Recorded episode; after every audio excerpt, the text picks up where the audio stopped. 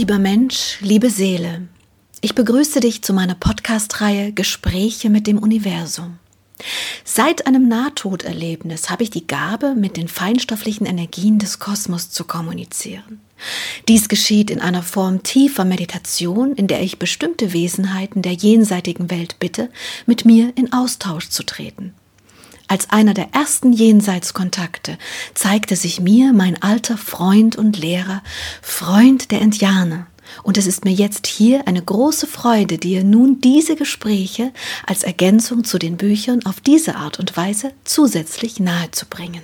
Liebster Freund und Lehrer, auf geht's in das nächste Kapitel. Bitte sprich. Manche Orte werde ich nie begreifen. Nicht nur, weil ich sie nie bereisen kann, sondern weil keiner das kann und daher keine Informationen wirklich fundiert vorliegen, welche ich verstehen und teilen kann. Die Quelle allen Seins ist so ein Ort. Dieser Bereich befindet sich außerhalb meines Verständnisses von Raum und Zeit. Selbst wenn es beides hier nicht so gibt, wie du es gerade erlebst, aber wir alle definieren die Formen über die Räumlichkeit um sie herum, und wir alle definieren Zeit über die Bewegung und ihre Geschwindigkeiten. So vieles hängt mit diesen Glaubensbildern zusammen und ist mit ihnen verwoben. Keiner der Bereiche, die ich beschreiben und beschrieben habe, hat Zeit und Räumlichkeit, wie ihr sie kennt, aber dennoch kann ich all das nur über diese Parameter beschreiben. Ich versuche also diese Form zu nutzen, um das Formlose zu beschreiben. Doch der Bereich der Quelle ist nicht mit diesen Parametern zu beschreiben. Das verstehe ich. Und was genau macht es so schwer? Bitte versuch es zumindest ansatzweise, dass wir die Kraft der Quelle, das, was sie ist, mit unserem menschlichen Sein, über unser Verständnis, das uns jetzt hier gegeben ist, verstehen können. Im Prinzip ist es am leichtesten zu beschreiben, wenn ich dir zwei Bilder gebe. Das eine ist die Sonne am Himmel, welche du nicht immer als Sonne klar definieren kannst, sondern nur die Helligkeit überall erstrahlt.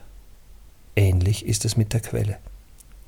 Sie ist als Örtlichkeit nicht wirklich zu definieren, doch strahlt ihre Kraft und ihr Bewusstsein durch alles hindurch.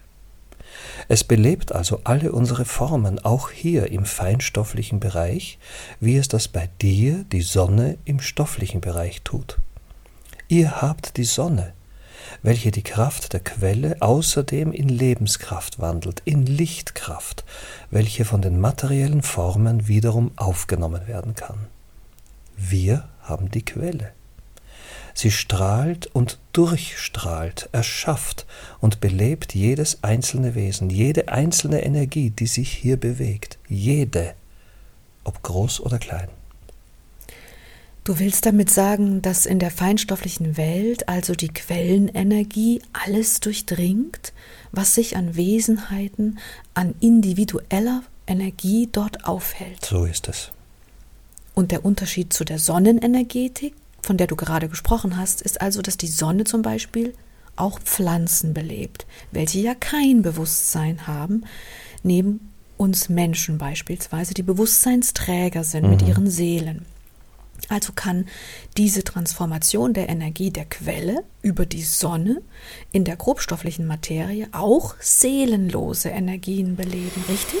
Ja, richtig, genau so ist es. Eure Sonne wandelt die Kraft der Quelle in weitere Formen der Lebenskraft, welche anderen Formen, die auch ohne Bewusstsein sind, ermöglichen zu sein. Dies ist die Basis der Vielfalt eurer Landschaften, Pflanzen, Lebewesen und Tiere. Ich möchte kurz darauf hinweisen, dass du mich gelehrt hast, dass Seelenenergien, also individuelle Energiefelder, mit einem individuellen Bewusstsein natürlich, erst ab einer bestimmten Körpergröße inkarnieren können. Ja. Und diese Größe ist, wie du mir mal gesagt hast, die einer Maus, ab welcher eine Seelenenergie inkarnieren kann, aber nicht zwingend muss. Ja. Ab der Größe eines Delfins und bei Menschen muss der Körper durch so viel Energie Seelenenergie, kosmische Energie belebt werden, dass er beseelt werden muss.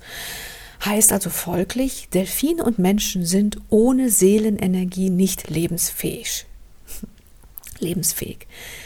Ich möchte das hier nur kurz festhalten für alle, die die anderen Folgen noch nicht gehört haben. Das stimmt doch so, oder? So stimmt es. Okay, dann das ergibt auch Sinn, denn dann ist die Quelle wie eine Art Urquelle und diese wird über den Energiewandler Sonne, könnten wir ja jetzt mal sagen, in unserer Materie noch vielfältiger materialisierbar, richtig? Richtig, sehr schön kombiniert. Okay, bitte beschreibe weiter, wenn du kannst. Die Quelle erstrahlt durch unsere Bereiche und alle Stofflichkeiten hindurch und um sie herum wie die Sonne eure Wahrnehmung auf dem Planeten umstrahlt. Nur mit dem Unterschied, dass wir keine Nacht erfahren. Das andere Beispiel, das ich nennen wollte, ist das All. Spannen wir die Perspektive etwas weiter, so kann ich auch das Weltall als Metapher nehmen, um die Allpräsenz der Quelle zu beschreiben. Nur hier eben in der für euch nicht als Licht wahrnehmbaren Energetik. Beide Bilder passen. Beide Bilder stimmen. Das eine befindet sich perspektivisch auf einem Planeten und nutzt das Verständnis und die Wahrnehmung der Lebewesen auf dem Planeten. Das andere Bild bezieht sich außerhalb des Planeten, auf den Kosmos. Doch beide Bilder sind zutreffend, weil sie immer das große Ganze, welches alles umfasst, beschreiben. Doch im Vergleich zu eurer Sonne kennt die Quelle keine Nacht, kennt keine Pause, kennt keine Rast, welche bei euch aber durch die Bewegung des Planeten für alle Lebewesen entsteht. Dann bitte beschreibe mir, wie nimmst du die Quellenenergie wahr? Für mich ist die Kraft der Quelle das faszinierendste und aufregendste, was ich in meiner ganzen Forschung erfahren kann. Nichts kann diese außergewöhnliche Art der Energiequelle beschreiben, und folglich auch nichts kann sie verstehen. Die Energiequelle allen Seins ist so unfassbar groß, so unfassbar weit, so unfassbar lichtvoll und liebevoll, doch vor allem so unfassbar bewusst, dass es für ein Wesen, welches aus der Quelle entstanden ist, wohl nie wirklich zu begreifen ist, was die Quelle wirklich ist. Ja, die Frage, die man sich als Mensch dann oft stellt, ist, was war denn vor der Quelle? Und diese Frage stellst du dann aber schon gar nicht mehr, oder? Doch, Silvia, durchaus, aber nicht wirklich. Du musst dir das vorstellen wie das stille Verständnis der physikalischen Bewegungen, auch wenn ich das Wort Physik hier wirklich nicht gerne benutze, weil es ein Wort eurer Welt ist, aber ich nutze es aus deinem Wortschatz, um die Zusammenhänge besser verständlich zu machen. Ist das in Ordnung? Aber ja. Diese Kraft kann nicht immer so gewesen sein. Selbst ich frage diese Frage. Was war vor der Quelle? Doch was ich sagen möchte, in meiner Energetik nutze ich die Begrifflichkeiten von euch, aber letztlich gibt es so etwas wie ein stilles Verständnis. Und ich verstehe im stillen diese Kraft in ihrer Macht, alles zu erschaffen. Ich glaube, das hat etwas mit Akzeptanz zu tun und mit Vertrauen. Mhm. Hast du dich einmal gefragt, was die Motivation der Quelle ist? Ich meine, sie strahlt ja nicht nur Energie, sondern diese Energie ist Bewusstheit, ist Bewusstsein. Also tut sie das, was sie tut, sehr bewusst. Ja, aber wie ich schon sagte, ich habe dazu keinerlei Informationen, Silvia. Hm. Doch um es noch ein bisschen greifbarer für euch in den anderen Punkten zu beschreiben. Nehmt das Bild der Sonne. Es ist weltlich gesehen am leichtesten für euch zu nutzen. Nehmt dieses Bild und stellt euch vor, ihr seht die Sonne an sich gerade nicht, aber der Himmel ist strahlend blau. Voller Licht ist alles durchströmt. Die Pflanzen heben ihre Köpfe und strecken sie Richtung Sonne. An den Sonnenblumen könnt ihr diese Bewegungen am deutlichsten beobachten, wenn sie nachts den Kopf wieder nach unten neigen. Gelten tut dies natürlich für alle anderen Pflanzen des Lichtes genauso, und auch ihr Menschen seid gebunden an diese Lichtquelle und ihren Rhythmus. Doch die Energetik selbst, wie aus diesem Licht tatsächlich Wachstum in den Zellen motiviert wird und was hinter dem physikalischen Verständnis aller bereits erforschten Prozesse der sogenannten Photosynthese steckt, ist noch immer ein Geheimnis.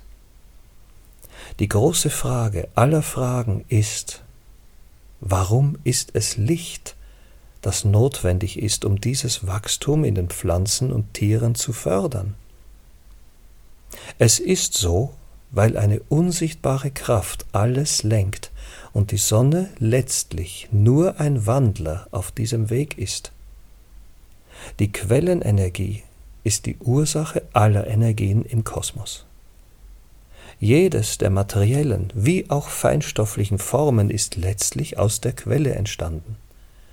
Die Lebewesen mit Bewusstsein, Seelen über die Mutterseelen, die weißen Kugeln, die Engel, die Meister und so vieles mehr.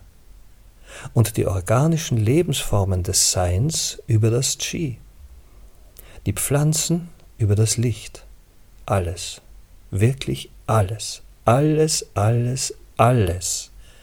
Selbst die Planeten selbst sind Ausdruck der Quelle. Das hast du schön gesagt. Hm. Du hast gemeint Ausdruck der Quelle weil ich mich manchmal frage, bei so vielen schrecklichen Dingen, die auf der Erde zum Beispiel passieren, so viele Naturkatastrophen und dann die psychischen und physischen Grausamkeiten, die sich die Menschen untereinander zufügen, ist das wirklich alles von der Quelle so gewollt? Wie ist das möglich, dass etwas so Bewusstes seine eigens produzierten Energieeinheiten, also Seelen, in Leid bringt?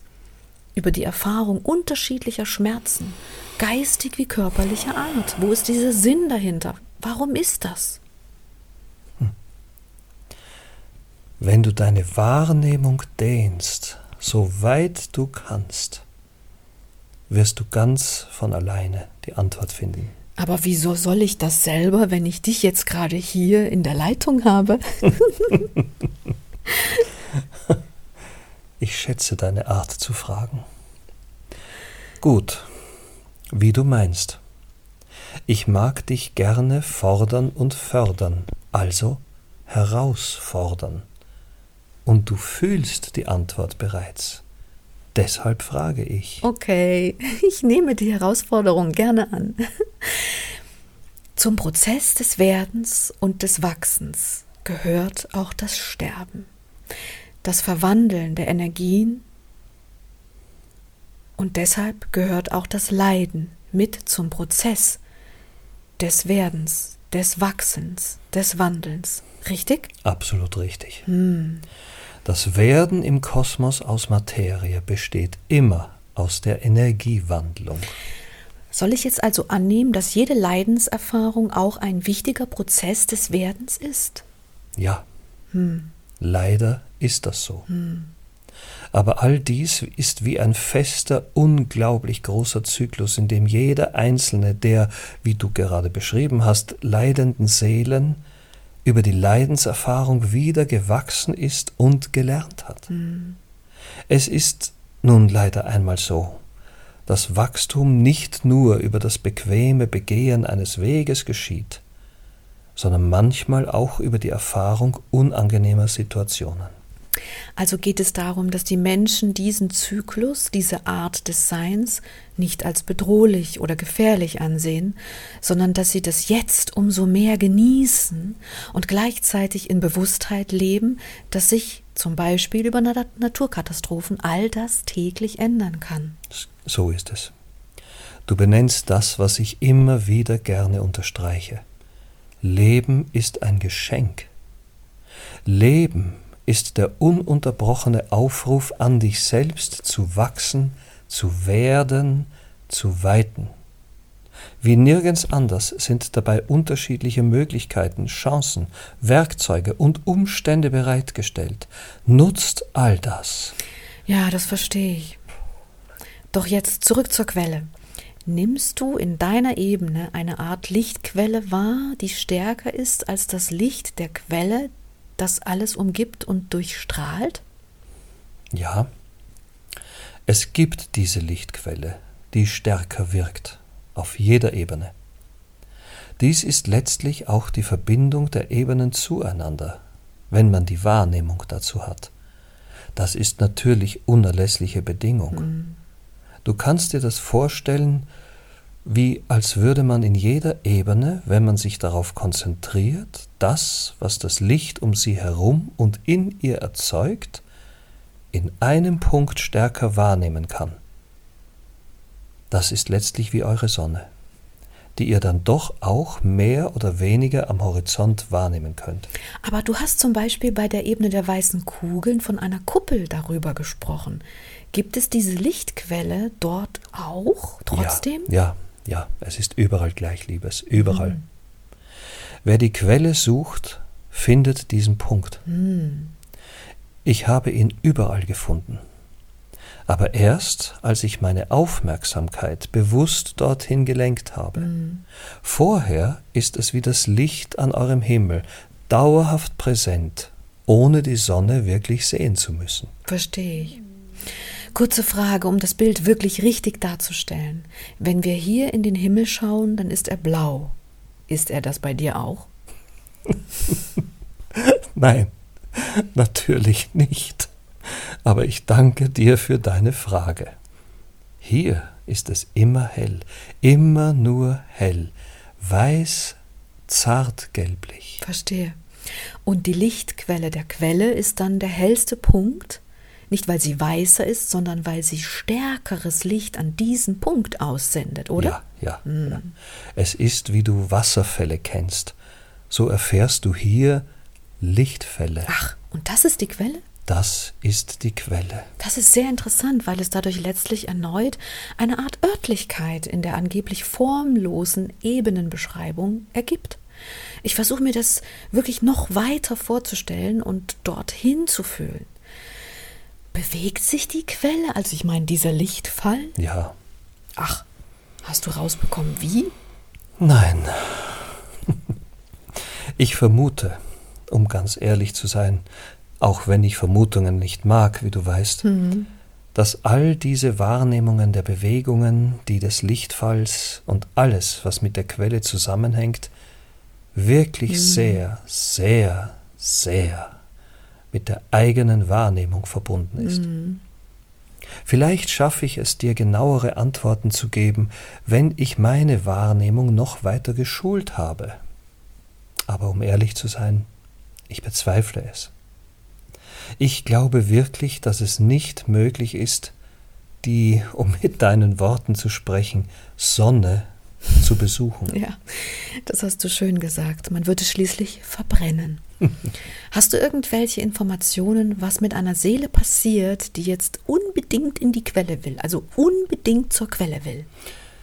Derartiges Drängen gibt es hier nicht, Liebes. Ach, okay. Stell es dir vor. Hm. Alles ist mit allem so verbunden in Freude und Dankbarkeit, so dass dieser Wunsch, sich von dem, was dich erschaffen hat und belebt, zu trennen, nicht materialisiert. Ah, ich verstehe, was du sagen willst.